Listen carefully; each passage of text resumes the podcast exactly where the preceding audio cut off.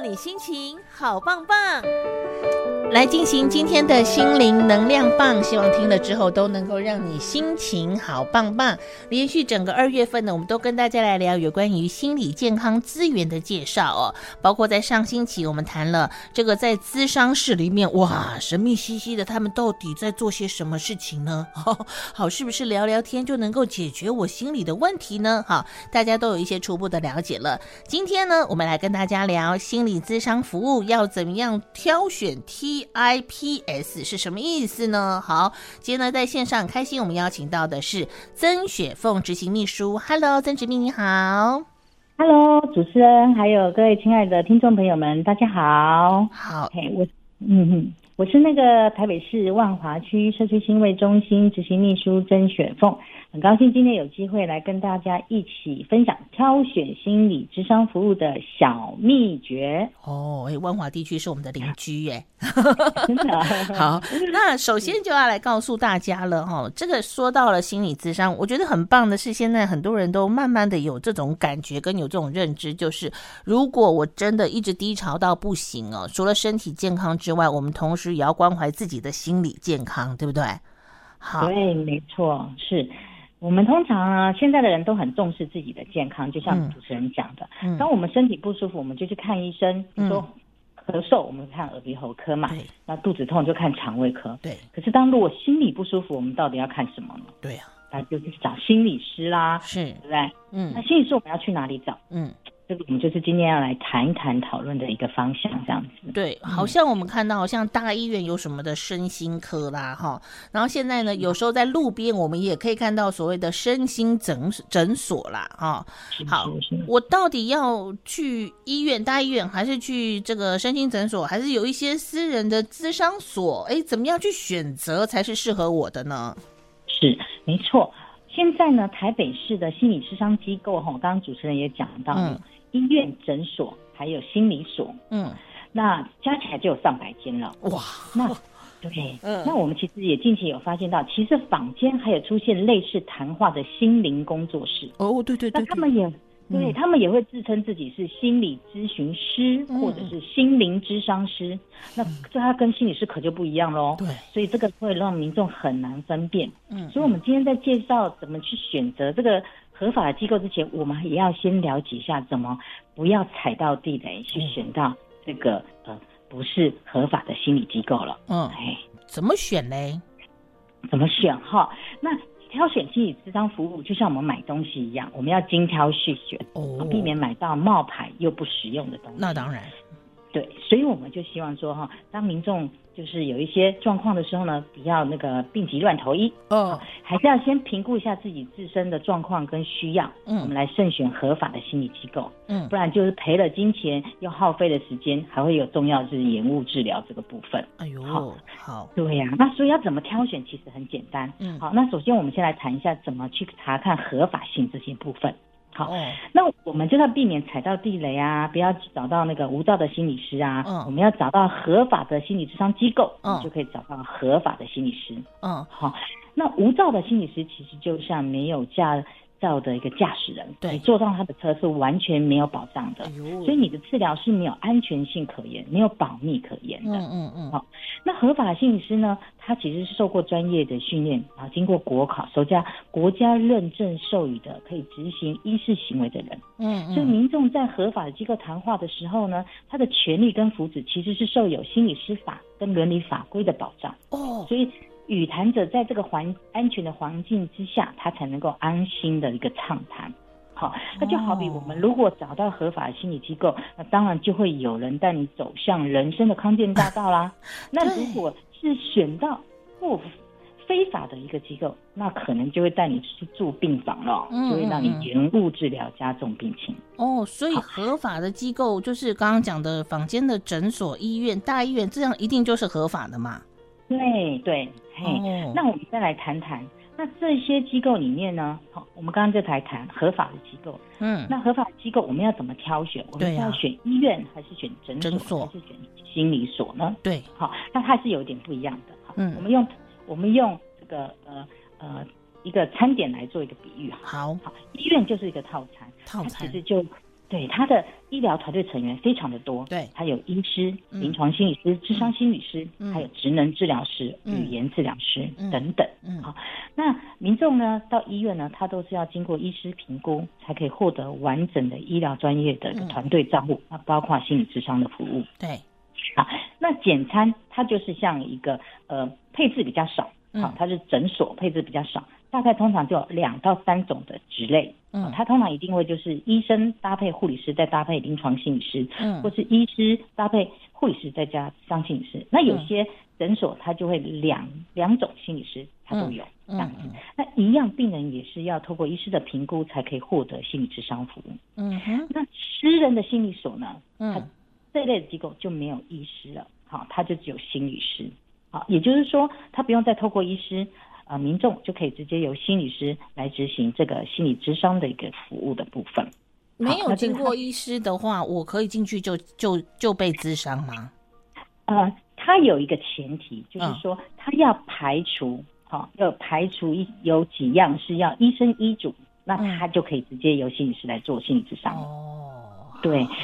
对，我们知道，等一下会再谈一下这样子。是是好，好。那当然还有两个部分来看，就是付费跟开药的部分。对，医院跟诊所，因为他有医师，所以他可以开药给病人。嗯嗯嗯。他也可以使用健保给付来给付心理智商跟治疗的部分。嗯，嗯。但是呢，会等很久，在医院的部分会等很久。大医院要等很久是一定的啦。嗯。嗯，可是呢，心理所的部分它是属于自费的市场，它没有健保给付，它也不能开药，因为没有医师嘛。对。但是它每次的治疗时间是比较充裕的，嗯，所以它也可以配合个案的时间的弹性也比较大。那这是医疗院所比较没有办法提供的。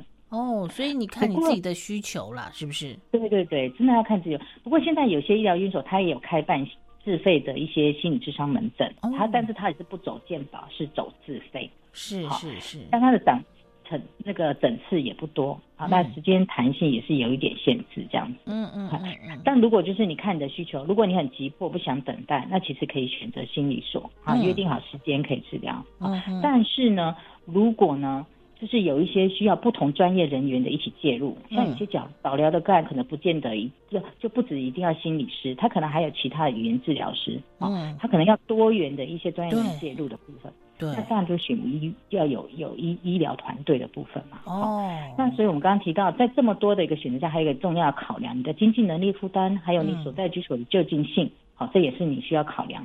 有没有离你家比较近的诊所，或是比较近的心理所，嗯、这也是要做一些考量。嗯嗯，好好。那另外还有一个最最重要的就是如果。呃，自己的状况已经很严重到没有办法上学，嗯、没有办法去上班，或甚至于不敢跟人群接触，哦，影响你的一些生活功能的部分呢。而且你可能会有一些需要药物，比如说失眠的问题啊。嗯、那建议还是到医疗院所有医师评估。对，那医师当然就会再转介照会给心理智商，嗯、心理师来做服务。但如果只是单纯不需要药物，找想找人谈谈，嗯，做一些自我探索或是一些学习舒压，那其实心理所就可以了，这样子。重点是一定要合法嘛，对不对？对，所以最后有一个小小的秘诀来告诉大家，嗯，怎么样去寻找快速的那个合法的心理机构。好，一定要待会听到最后哈。好，不过有一个问题哦，我必须要坦诚哦，我做这个心理卫生跟心理健康的单元这么久哦，我到好不容易到最近才搞懂。可是有些听众朋友可能跟我之前都一样一知半解，常常有受访单位跟受访来宾说我是咨商心理师，另外一位说我是临床。心理师 啊，一样都是心理师，为什么要有这种不同的差别？它到底差在哪啊？对，嗯、这个常常会让大家很困扰的。对，其实心理师跟临床心理师虽然很相似，嗯、但它还是有一些不同的地方。哦，而我不同地方最简单来讲，我们取得的证照就不同，哦、所以他的专业养成就会不同，是考科也就不一样。好，再来就是。法源依据的部分，嗯，法源依据其实有规定这两个职类的一个服务的职业的内容跟一些对象，嗯，那它有些微的地方就是在对象的不同，哦，好，所以我们刚刚提到法规它怎么去明定，就是在脑部心智功能缺损的这些个案，它只有临床心理师可以在医生的医嘱下进行治疗。那什么叫做脑部心智功能缺损个案呢？比如说像视觉失调症的个案啊，嗯，就是就。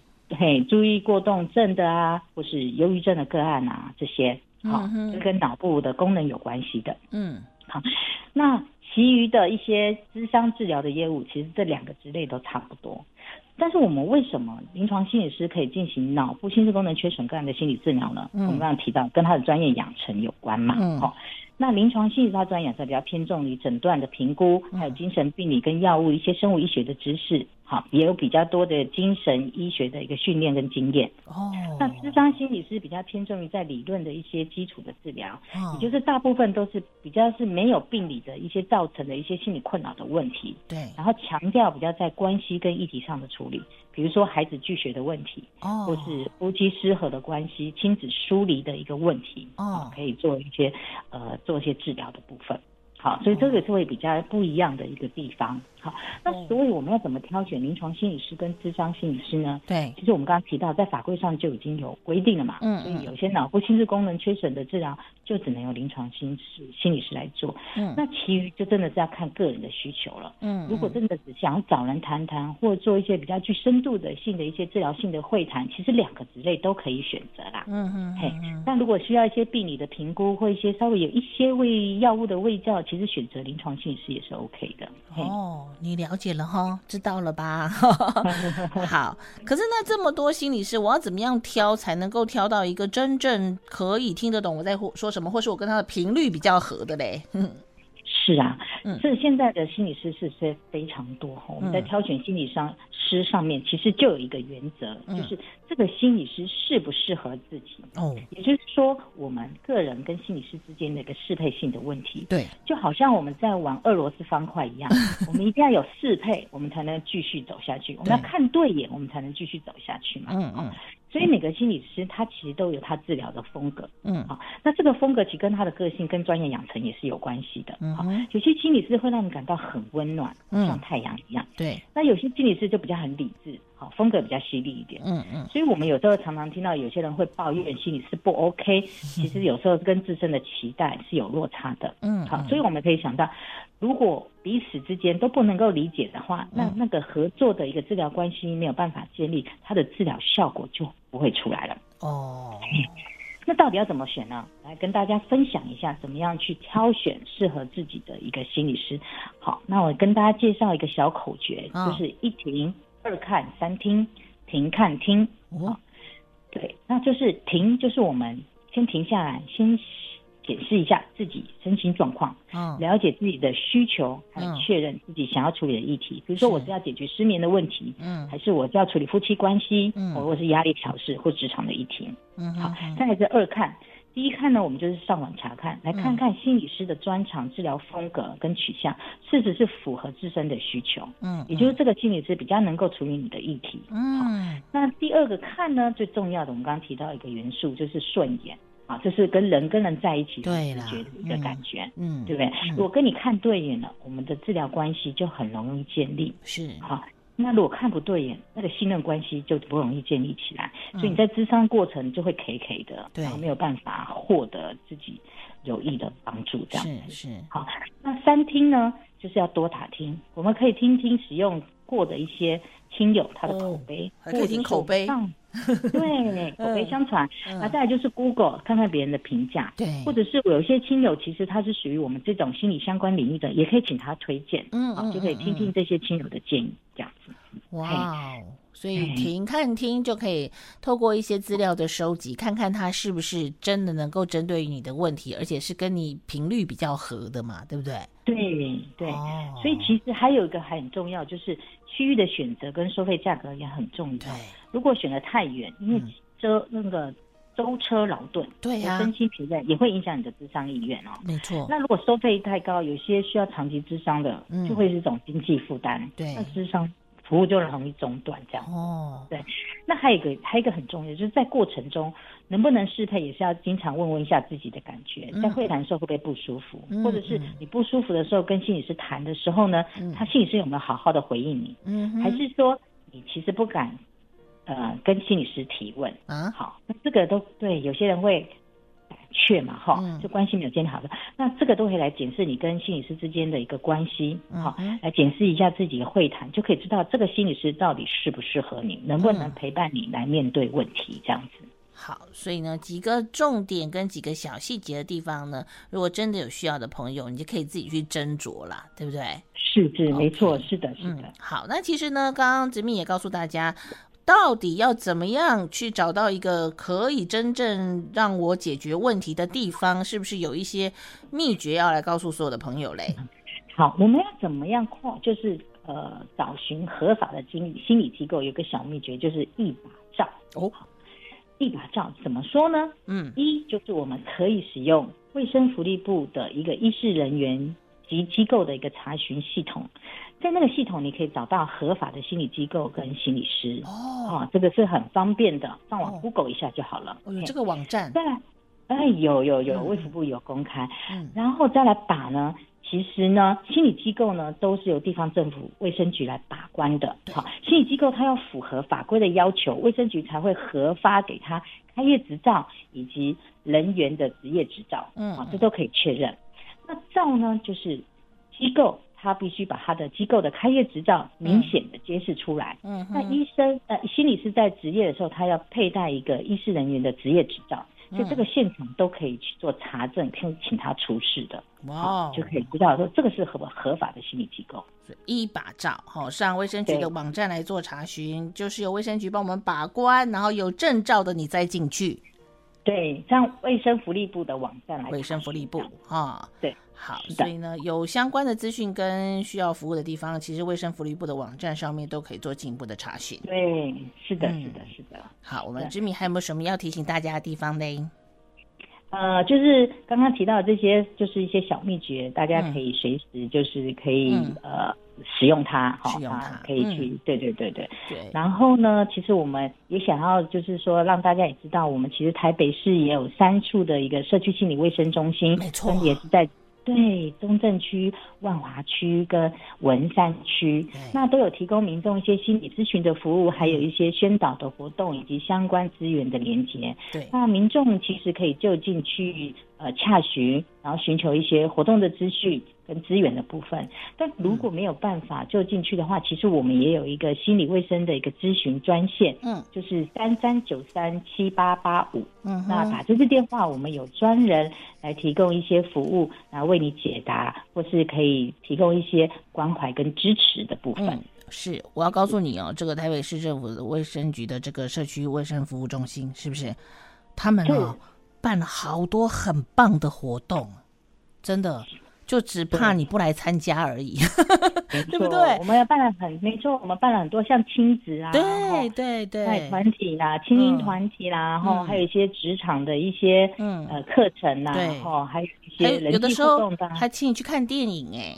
对不对？是电影赏析的部分，还有一些手作的课程啊，弄弄花啊，嗯、还有一些香包啊，或等等的，都还蛮多的一些课程，真的可以上我们新会中心的网站，也可以获取到一些活动的讯息。这样子，我跟你讲，不是说哦，我今天没问题，我干嘛去参加？没有，其实我们要对自己的心理健康、对自己大脑健康多进一步的认识，其实参加这个活动就能够多一份的理解了，对不对？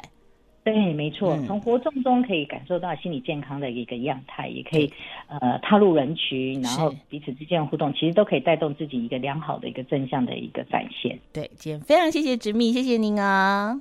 好，谢谢谢谢主持人，谢谢大家，好，拜拜，拜拜。